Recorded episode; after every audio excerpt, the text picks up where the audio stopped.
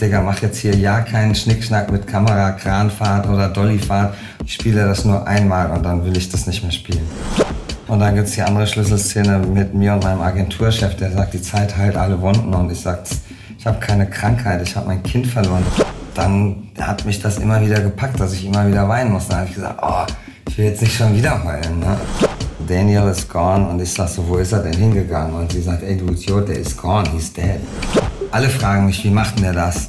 Zählen auch ganz rum, das geht nur mit Kokain, aber ich habe mein Leben noch kein Kokain genommen. Ne? Das glauben mir viele nicht, ist mir aber auch scheißegal.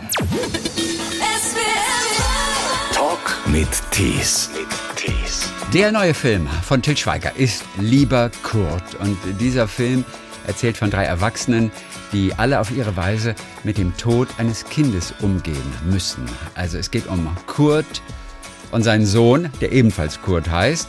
Der wohnt mittlerweile aber bei der Ex-Frau Jana. Und um dem Kleinen näher zu sein, ziehen also der ältere Kurt und seine neue Freundin Lena um, sogar in ein stark renovierungsbedürftiges Haus.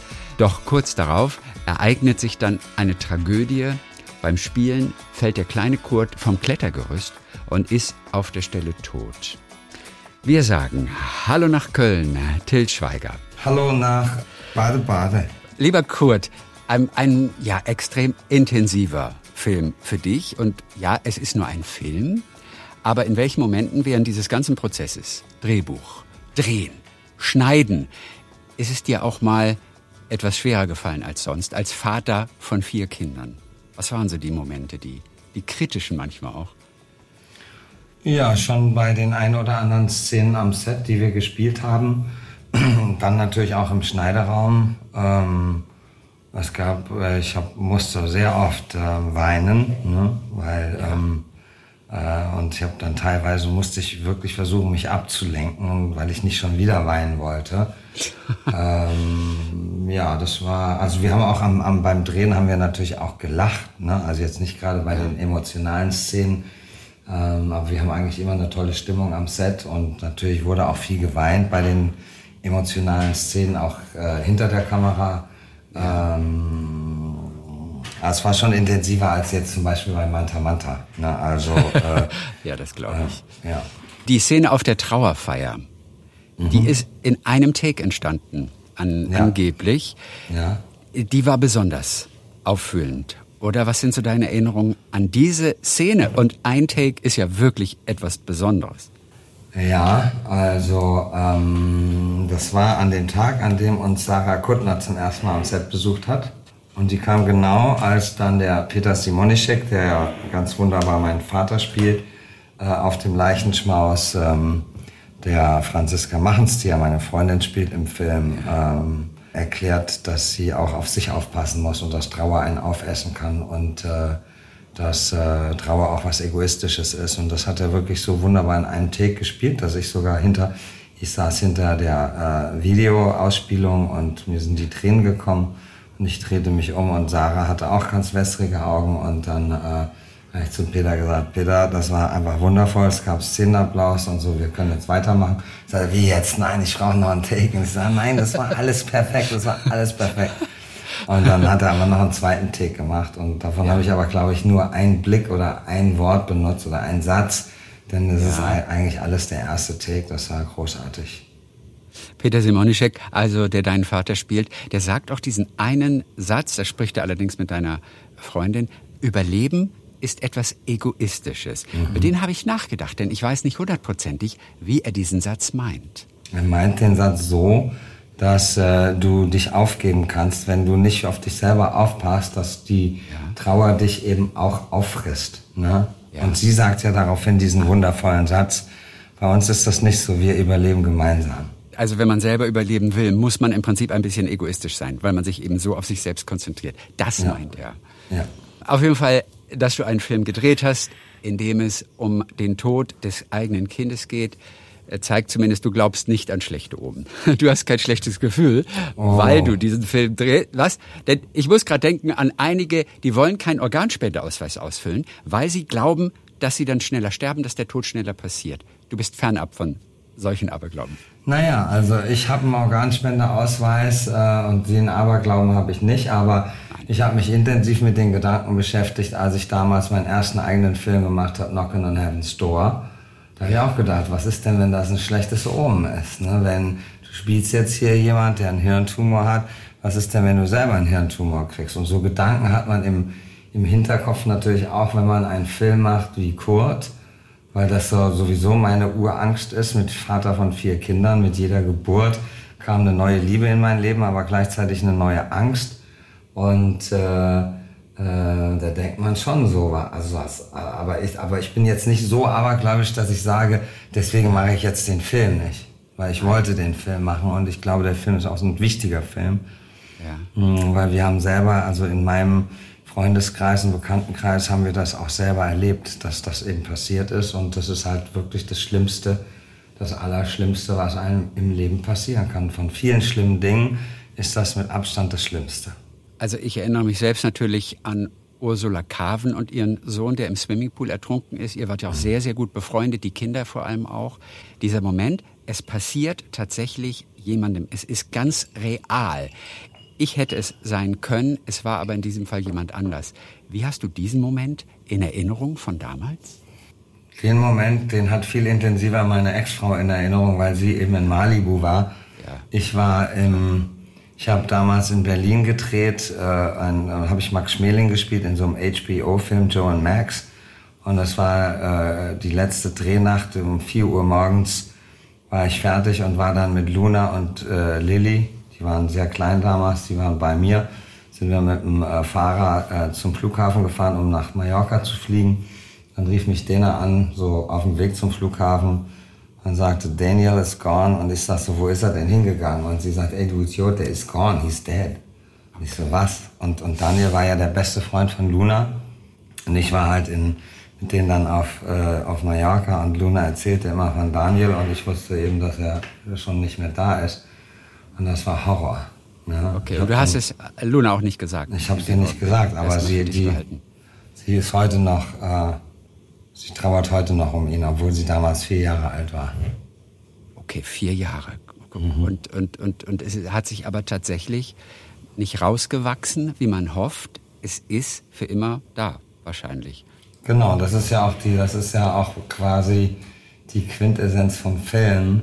Es gibt ja im Film so zwei Schlüsselszenen. Einmal die Szene, die du schon erwähnt hast mit Peter Simonischek und Franziska Machens und dann gibt es die andere Schlüsselszene mit mir und meinem Agenturchef, der sagt, die Zeit heilt alle Wunden. Und ich sage, oh ich habe keine Krankheit, ich habe mein Kind verloren, das ist jetzt so für immer. Und ähm, das ist halt so, dass es eben nicht irgendwann wieder gut wird. Es gibt bessere Zeiten und es gibt schlechtere Zeiten. Und dann sage ich ja auch auf der, das ist noch eine andere Schlüsselszene, wenn ich auf der Gartenschaukel mit Franziska sitze, also und sage, ähm, dann fragt sie ja, du, also ich sag ihr, mit meiner äh, Ex-Frau, also mit der Mutter des Kindes zu sprechen, das bringt mir mehr als mit einem Trauerberater. Und, und sie sagt ja, und jetzt, wie ist es jetzt? Und dann sage ich, jetzt äh, ist es nicht mehr so, weil wir sind in der Trauer nicht mehr synchron. Und auf die Frage, was das bedeutet, sage ich, ja, jetzt ist, geht's ihr mal besser und dann sage ich was, was sie reinreißt und äh, vice versa. Also dann, ich glaube, wenn man sein Kind verliert, dann, das sagt ja auch der Vater zu Franziska, also mein Vater sagt ja, er wird das schaffen, ich kenne meinen Sohn, aber er wird nie wieder so sein wie vorher. Keiner wird so sein wie vorher, ne? sogar, mhm. sogar mhm. keiner von mhm. allen, die da im Umfeld mhm. mit zu tun haben. Mhm. Was hältst du von diesem Satz? Die Zeit heilt alle Wunden. Ich habe mit einer Therapeutin mal gesprochen, die hat gesagt, dieser Satz ist ein absoluter Quatsch. Die Zeit heilt gar nichts. Ja, absolut. Ich glaube, ich glaube schon, also zum Beispiel, wenn man jetzt Liebeskummer hat, dann ist es, glaube ich, noch nicht mal die Zeit, die die Wunden heilt, sondern dann ist es der neue Mensch, der in dein Leben kommt und du dir sagst so, wow, jetzt macht alles Sinn. Jetzt habe ich ein paar Jahre lang gelitten unter der Trennung, aber jetzt weiß ich, wozu das gut war. Da ist nämlich eine neue, die ist, mit der ist es noch viel schöner. Also da kann man das schon sagen. Dann ist aber nicht die Zeit, sondern eigentlich das Neue, was in dein Leben kommt. Aber jetzt sage ich mal in der Trauer um einen verstorbenen Menschen und das geht jetzt, das kann man sogar ausweiten, nicht nur auf das Kind, das vor dir stirbt, sondern auch ähm, ich habe ja auch meinen Vater gefragt, wie ist denn das jetzt hier, wo Mama nicht mehr da ist? Und dann sagt er, ja, ja. es gibt gute Tage und es gibt schlechte Tage. Und sie hat damals gesagt, es ist gar nicht die Zeit, die automatisch heilt, sondern es ist einfach, dass man sich damit beschäftigt, dass man dieses Arbeiten dran, das bringt dich weiter, ja. aber die Zeit an sich überhaupt nichts. Für mich ist es ja natürlich das zweite Horrorszenario nach dem Tod des eigenen Kindes. Du lebst meinetwegen 50 Jahre mit einem Menschen zusammen und der ist dann plötzlich weg. Ich weiß mhm. überhaupt nicht, wie ältere Menschen das machen. Du erlebst ja. es gerade bei deinem Vater. Das klingt zumindest relativ positiv und optimistisch und als ob er damit einen guten Umgang gefunden hat. Es ist ja noch total frisch. Es gibt gute Tage, es gibt schlechte Tage. Wie macht er das ansonsten? Wie schafft er das? Tja, ähm, keine Ahnung. Er muss ja. Ne? Er muss, muss. ja. Er muss. Mhm. Du hast vorhin gesagt, du musstest dich am Set auch ablenken. Es wurde natürlich sehr viel geweint bei diesem Thema und eben auch oft, wenn man es eben nicht möchte, weil die Kamera läuft. Wie hast du es geschafft, dich abzulenken, um nicht zu weinen? Das war eher so im Schneideraum. Also wenn ich dann die ah, Szene spiele und eine emotionale Szene, dann bin ich ja, dann will ich mich ja gar nicht ablenken, weil dann bin ich ja die Figur, dann bin ich ja in dem Moment Kurt. Aber wenn die ja. Kamera dann wenn die Kamera dann abgeschaltet wird und weil ich mir die Tränchen aus den Augen gewischt habe, dann ist dann auch wieder gut. Ne? Aber im Schneideraum, wenn die Szenen zusammenhängen und dann äh, der Film immer mehr am Stück zusammenhängt und du ihn dann mhm. guckst, dann hängt er ganz am Stück zusammen und dann, dann guckst du natürlich nach dem Rhythmus, welche Szene kann weg, welche Szene ist zu schnell geschnitten, welche ja. zu kurz geschnitten. Und dann, dann, dann guckt man den Film und ich gucke ja den Film und denk nicht die ganze Zeit, dass ich das spiele, sondern ich habe da wirklich eine Distanz zu mir selber und sage, ich, das ist der Kur das bin jetzt nicht ich, der den Kurt spielt, sondern das ist der Kurt, das ist die Lena und das ist die sowieso, die Jana. Und dann hat mich das immer wieder gepackt, dass ich immer wieder weinen muss. Dann habe ich gesagt, oh, ich will jetzt nicht schon wieder heulen. Ne? Also ähm, ich mag das ja auch gar nicht, auch wenn ich, ein, wenn ich jetzt einen Film spiele mit einem anderen Regisseur, wenn es mein eigener Film ist, dann wissen das sowieso alle, dass ich das nur einmal spielen will und dann gibt's nur einen Take und den, den mache ich, wiederhole ich nur, wenn es nicht gut war. Aber wenn es beim ersten Mal gut war, dann will ich nicht nochmal spielen. Und deswegen sage ich auch zu anderen Regisseuren, wenn ich eine emotionale Szene spiele, ich sage, Digga, mach jetzt hier ja keinen Schnickschnack mit Kamera, Kranfahrt oder Dollyfahrt, wo irgendwie technisch was schiefgehen kann und wir deswegen das wiederholen müssen. Ich spiele ja. das nur einmal und dann will ich das nicht mehr spielen. Ja, siehst du, auch als äh, du mit deiner Ex-Frau dann vom Bestatter nach Hause kommst, da wird ja auch dann unglaublich einfach so geweint. Und mein Gedanke war, kann man eine solche Szene beliebig oft wiederholen, wie Nein. das ja in der Regel üblich ist für einen Nein. Film, manchmal 10, 15 Mal. Aber diese Szenen, und das ist immer dein Ziel, beim ersten Mal. Genau. Und das Ding muss im Kasten sein. Ich mach's wirklich nur zum zweiten Mal, wenn es beim ersten Mal, keine Ahnung, weil das ist ja auch nicht so einfach, die Hosen runterzulassen. Als Schauspieler sind 100 Leute um dich rum und äh, dich so zu konzentrieren, dass du eben 100 Leute und die Kamera alles vergisst und wirklich in der Figur bist. Das klappt dann nicht immer. Und wenn es dann nicht klappt, dann macht man es eben nochmal. Und wenn es dann nicht klappt, macht man es nochmal. Aber in der Regel ist es, wenn es beim ersten Mal klappt, ist dann vorbei. Mhm. Es ist das Schrecklichste, was Eltern passieren kann, der Tod des eigenen Kindes. Ich denke selber noch ganz oft heute, oh mein Gott, dass man uns damals hat auf so hohe Bäume klettern lassen. Was für ein Wahnsinn eigentlich. Äh, wie geht's dir? Weil wir, wir sind richtig hochgeklettert. Ja. ja, ja, wir waren aber da sehr, also meine Ex-Frau und ich waren da unheimlich wir hatten da unheimlich Gottvertrauen. Wir waren keine Helikoptereltern, die sagten, nein, mach das nicht, mach das nicht. Die sind auch überall raufgeklettert. Natürlich im Nachhinein, was hätte da alles passieren können. Ähm, aber wir haben Glück gehabt. Aber wie gesagt, also. Man braucht dieses Vertrauen ja auch. Das sollen ja. wir ja auch haben. Wir sollen ja, ja. auch nicht helikoptern. Ich ja. kann manchmal aber auch ganz nachvollziehen, dass es einigen nicht so ganz leicht fällt. Und wir reden nicht vom Schulweg. Ja. Aber Kinder haben ja irgendwie, da ist das Gen noch nicht so ausgeprägt, habe ich das Gefühl. Nein, die machen einfach so. gefährliche Sachen. Die haben ja, einfach. Weil sie, die, weil sie noch kein Bewusstsein für Gefahren haben. Das ist so, das weiß man aus der Forschung. Wie ängstlich bist du heute noch manchmal bei deinen Kindern? Wie vorsichtig? Ich habe eigentlich immer Angst, dass was passiert. Ne? Also ich kann dir nicht mehr sagen als hey, don't drink and drive. Ne? Ähm, und äh, fahrt, macht nicht, fahrt nicht mit dem Anhalter, wenn ihr gerade kein Geld habt und ja. so äh, ruft lieber an und dann schicke ich euch jemand oder ich komme selber vorbei. Aber macht dies nicht und macht das nicht und geht nicht hier nachts auf den Kiez um 4 Uhr morgens alleine oder zu zweit äh, hier da durch die dunklen Gassen. Also das schreit danach, dass irgendwas passiert. Und so, sie machen es ja dann trotzdem. Ne? Ja. Es gab aber keine Verbote von Papa Till. Das gab es äh, Nein. nicht im Das Leben. einzige Verbot, was ich jemals ausgesprochen habe, war der lang ersehnte Vespa-Roller mit 16. Da habe ich gesagt, gibt's nicht. Okay. Ist auch ganz vernünftig. Ja, dann, okay, dann, hab, ja, wieso nicht alle haben einen? Sag ich, ist mir doch egal. Ja, wir fahren vorsichtig. Sag ich, du brauchst nur einen Idioten, das kannst du gar nicht beeinflussen. Und wenn ich wüsste, ihr seid mit dem Roller unterwegs, dann hätte ich den ganzen Tag Schnappatmung und das, das, da habe ich keinen Bock drauf. Gibt's nicht. Ich kaufe euch ein Auto, wenn ihr 18 Seiten euren Schulabschluss habt, aber äh, ein Vespa gibt's nicht, ist zu gefährlich. der Kurt war wieder ein Film, an dem du ja also fast alles auch selbst gemacht hast. Ähm, wir wissen, wann immer eine neue Idee kommt, dann schreibst du auch schnell am Set noch ein bisschen Text dazu oder räumst auch mal das Set selber nochmal um, wenn es dir nicht gefällt. Also bist immer in Action. Und äh, deine Schauspieler sind ja immer so beeindruckt, dass du parallel auch schon anfängst zu schneiden. Da ist immer ein Schneideraum in der Nähe. Und du zeigst dann auch schon während des Drehs am Abend auch schon bereits geschnittene Szenen. Während der Dreharbeiten. Das ist zumindest nicht üblich. Wann hast du damit angefangen? Angefangen habe ich damit äh, bei Keinohasen. Da haben wir nämlich, als wir die Kita gedreht haben, das war anderthalb Stunden weg von Berlin. Und äh, um eben drei Stunden mehr Zeit zu haben, habe ich mich da bei so einem Bauernhof eingemietet, nebendran am Set und hatte dann eben den Schneiderraum und habe dann immer in der Mittagspause immer geschnitten. So normal habe ich immer erst abends zu Hause geschnitten. Und in den Umbaupausen vom Licht, dann bin ich auch immer rübergegangen. Es war nur ein Jägerzaun dazwischen. Und habe auf einmal gemerkt, wie schnell ich damit bin. Und dann war der nächste Film anderthalb Ritter. Und da sind wir ja durch die Kreuzung quer durch die sächsische Schweiz und durch Bayern. Und da habe ich gesagt, jetzt will ich ein Mobil haben. Ne? Und dann habe ich gemerkt, ich werde noch schneller. Und dann habe ich, da, das war halt ein Road-Movie im Mittelalter. Und danach habe ich gesagt, ich will jetzt immer einen am Set haben. Und dadurch schneide ich in der Mittagspause, wenn alle essen, sitze ich in der Mittagspause und schneide schon die Szene vom Morgen. Vom äh, morgens. Und dann, ähm, und das Tolle ist eben, weil heutzutage früher hat man Muster geguckt, dann saß man dann im Kino, Schauspieler durften dann nie zugucken, aber sonst jeder. Und da wurde dann irgendwie siebenmal die Totale gezeigt ohne Ton. Das war so langweilig. Und, äh, aber jetzt gibt's das nicht mehr. Und jetzt sehen die Leute ja nie, du arbeitest an einem Film und du weißt gar nicht, an was du arbeitest.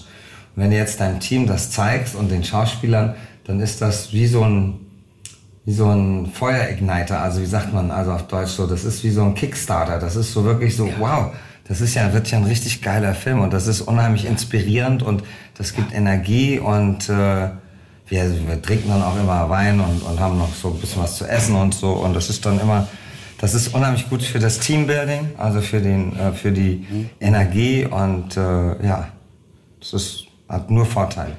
Viele fragen sich trotzdem von denen, mit denen du zusammenarbeitest, wie macht er das? Du drehst bis Mitternacht, danach gehst du noch in den Schneidenraum. Wie geht das? Also diese Fackel quasi an beiden Seiten anzünden. Wie, wie geht das? Geht Das geht durch die, das geht durch die Liebe und durch die Freude, die mir das bereitet. Und ähm, ich habe jetzt bei Manta, Manta zweiter Teil, habe ich äh, kaum mehr seid als ihr zwei Stunden Drehen in- geschlafen. in ja, nee, wir haben abgedreht. Wir haben abgedreht. Ach, ist fertig gedreht, okay. Und ich bin jeden Tag scheiße müde. Aber bei Manta Manta habe ich wirklich eine Stunde, zwei Stunden. Einmal am Wochenende habe ich auch mal zehn Stunden geschlafen, weil ich es gebraucht habe. Aber sonst war, also im Schnitt habe ich nicht länger als zweieinhalb Stunden geschlafen, weil ich nachts dann geschnitten habe. Mm, Aber das hat, ich war voller Energie am nächsten Tag. Ne? Und ähm, ja, das geht durch die, durch die Freude. Ne? Also ich bin so auf die Welt gekommen. All- Alle fragen mich, wie macht denn der das? Ja, natürlich. Erzählen auch ganz viel rum, das geht nur mit Kokain. Aber ich habe mein Leben noch kein Kokain genommen. Ne? Das glauben mir viele nicht, ist mir aber auch scheißegal. Das ist einfach die Freude. Ich weiß, ich früher zum Beispiel immer mit meinem Bruder nach Ibiza bin übers Wochenende. Und so, es war so Anfang der 90er, so, nee, Ende der 90er, so die Trance, Trance High Zeit und alle haben sich da Ecstasy reingepfiffen und so. Ich war so, wieso ziehen die sich Ecstasy rein? Die Musik ist doch die Droge. Da brauche ich doch nur ein Bier und Dancen und, ne? Hör mal, und dann rufst du deine Schauspieler auch noch nachts um drei an und erzählst ihnen, wie toll die Szene geworden ist. Beispiel Peter Simonischek. Wie hat der reagiert? Du hast dich gefreut. Nachts um drei? Witzige Geschichte mit Peter ist, dass ich ja dem Peter dann, ich habe ja im Oktober, November in München noch einen anderen Film gedreht, den die Konstantin, auch für Konstantin Film, der Anfang vom Ende, so eine Tragikomödie mit mir und Michi Mertens. Und äh, der soll aber erst äh, im Herbst kommen. Die wollen Manta Manta zuerst, obwohl ich ihn danach gedreht habe, zeigen. Und äh, dann, da gab es wieder eine Rolle vom Vater und die habe ich Peter Simonischek angeboten. Und dann rief mich die Castingfrau an und sagte, Peter findet das Drehbuch toll und die Rolle auch, aber er will es nicht spielen, weil er will jetzt nicht auf Till Schweiger Rollen abonniert werden, also als Till Schweiger Vater. Ne? Ja. Dann habe ich zu Iris gesagt, jetzt lass uns doch erstmal mit dem bei Kurt arbeiten. Ne? Und in der Nacht, wo wir die Szene gedreht haben im Auto, wo wir so Karten kloppen und so, mich danach wieder war ich auf dem Weg zu meinem Schneidebus, dann legte sich seine riesen Pranke auf meine Schulter und sagte, hier, by the way, äh, ich habe euch das ja abgesagt, aber ich spiele jetzt seinen Vater nochmal, weil das macht so einen Spaß mit euch zu drehen. Okay. Hat er ja Glück gehabt, dass du nicht gesagt hast, ja, Peter, jetzt ist die Rolle weg. Nee, nee, nee, nee, ich war, ich war da relativ zuversichtlich. Du arbeitest generell mit Schauspielern oder eigentlich nur mit Schauspielern, die du toll findest. Ja, aber Ist alles, doch alles andere macht doch keinen Sinn, oder? Ich wollte gerade sagen, aber das ist doch eigentlich selbstverständlich, oder nicht? Für Ja. einen Filmemacher. Ja. Nein, aber das ist beim Casting so. Ich sage beim Casting immer zu den Schauspielern, weil manchmal sind dann, ich zum Beispiel in meiner Weil ich bin kein Pr- Pr- Prüfungs, ich äh, war im mündlichen Abitur, ich hatte in Geschichte, äh, Nationalsozialismus, Weimarer Republik, hatte ich im Grundkurs 15 Punkte. Die hatte ich auch für mein mündliches Prüfungsfach eingeplant. Und dann saß ich da und habe gezittert und habe alles vergessen ne, weil ich so eine Prüfungsangst hatte. Und bei Castings bin ich auch so aufgeregt. Und wenn dann, es gibt ja auch Leute, die, keine Ahnung, ich werde nie vergessen, wie Moritz Bleibtreu damals beim Casting war für Knockin' on Heaven's Store. Und er so, ich so, ey, geil, alles super, super geil. Er so, nein, wir können es auch noch mal so spielen, kannst auch noch mal so spielen. Ich so, ich so, Digga, der hat so, so Bock. Ich wäre so froh, wenn ich, wenn die mich da rausschicken. Und es gibt also Leute, die, die blühen auf im Casting und dann merkst du aber ab und an, dass Leute richtig nervös sind. Und dann sage ich immer zu denen, hey, bist du nervös? Ja. Du musst doch nicht nervös sein, weil du bist ja nur hier, weil ich dich toll finde. Ich will auch gar nicht gucken, ob du spielen kannst. Ich weiß ja, dass du spielen kannst. Und wenn du nicht so ein wunderbarer Schauspieler wärst, hätte ich gar nicht eingeladen. Hier geht's nur darum zu gucken, wer passt am besten zu wem, entspricht zu meiner Vorstellung. Selbst wenn ich jemand anders besetze, heißt das ja nicht, dass ich alles richtig gemacht habe. So, also hier geht's überhaupt nicht um Überprüfung. So. Also Tina Rolland musste nicht mehr ins Casting. Äh, Nein. die war gesetzt. Für Banta gesetzt. 2 Und natürlich. Die ist wunderbar, die ist wunderbar. Das ist so schön. Die, die Leute werden so überrascht sein und die werden wirklich, die Kieferläden werden runterklappen, wenn die sehen, was die Tina für eine tolle Schauspielerin ist. Die ist eine richtige Character Actress, wie man im Englisch sagt. 30 Jahre sind vergangen seit Manta Manta 1. Ihr beiden seid aber, glaube ich, seitdem richtig gut befreundet. Was war das Schönste, was du mit Tina während dieser letzten 30 Jahre privat zusammen gemacht hast? Wir hatten gar nicht so viel Kontakt. Wir haben uns eigentlich Hat immer nur nicht? so auf Veranstaltungen getroffen und so. Und das war dann aber immer so, ich sage immer Freundschaften, die, die, die, die, das ist nicht Quantität, sondern Qualität. Äh, ist nicht wie oft man sich sieht, sondern wie es dann ist. Und ich habe mich immer wahnsinnig gefreut, wenn ich Tina gesehen habe, weil wir hatten eine tolle Zeit. Ich werde nie vergessen, die Zeit, wo wir zwei Wochen damals bei Manta Manta mussten in dieser furchtbaren Karre durch Deutschland fahren, von Kino zu Kino. Und wenn sie gefahren ist, konnte ich mich im Beifahrersitz richtig schön klein machen.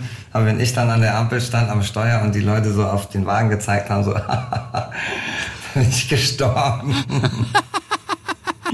Aber wir hatten sehr Oh viel. Spaß damals, ja.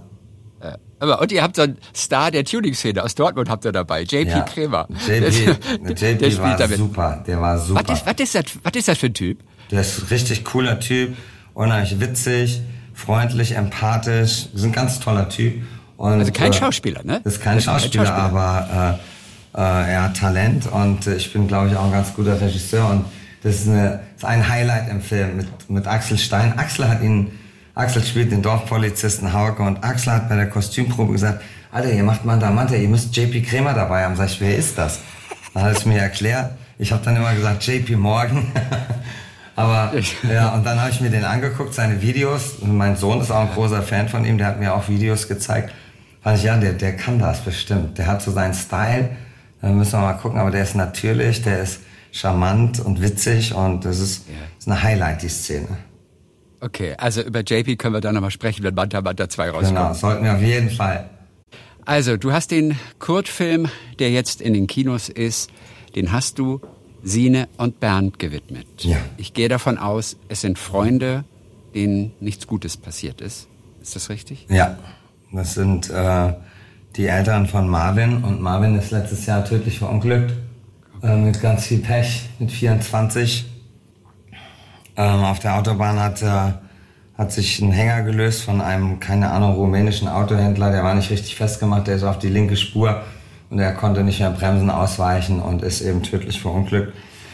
Und Marvin war halt der Freund von meiner Tochter Luna. Zu der Zeit nicht mehr, da waren sie schon getrennt, aber es war noch ein ganz enges Verhältnis, äh, weil auch Lilly, meine Tochter Lilly, war ganz äh, eng mit ihm, auch mit seinem Bruder.